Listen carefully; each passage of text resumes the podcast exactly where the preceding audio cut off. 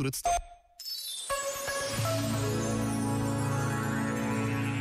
Ao domingo, muitos de nós podemos parar ou abrandar o ritmo de trabalho da semana. Há quem passeie quando há sol, quem vá às compras, quem durma até mais tarde. E também há quem participe na celebração da Eucaristia. Muitas crianças vão à catequese, muitos jovens encontram-se na missa.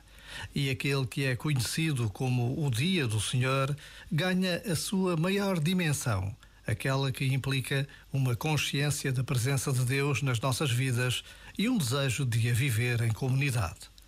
Já agora, vale a pena pensar nisto. Este momento está disponível em podcast no site e na app.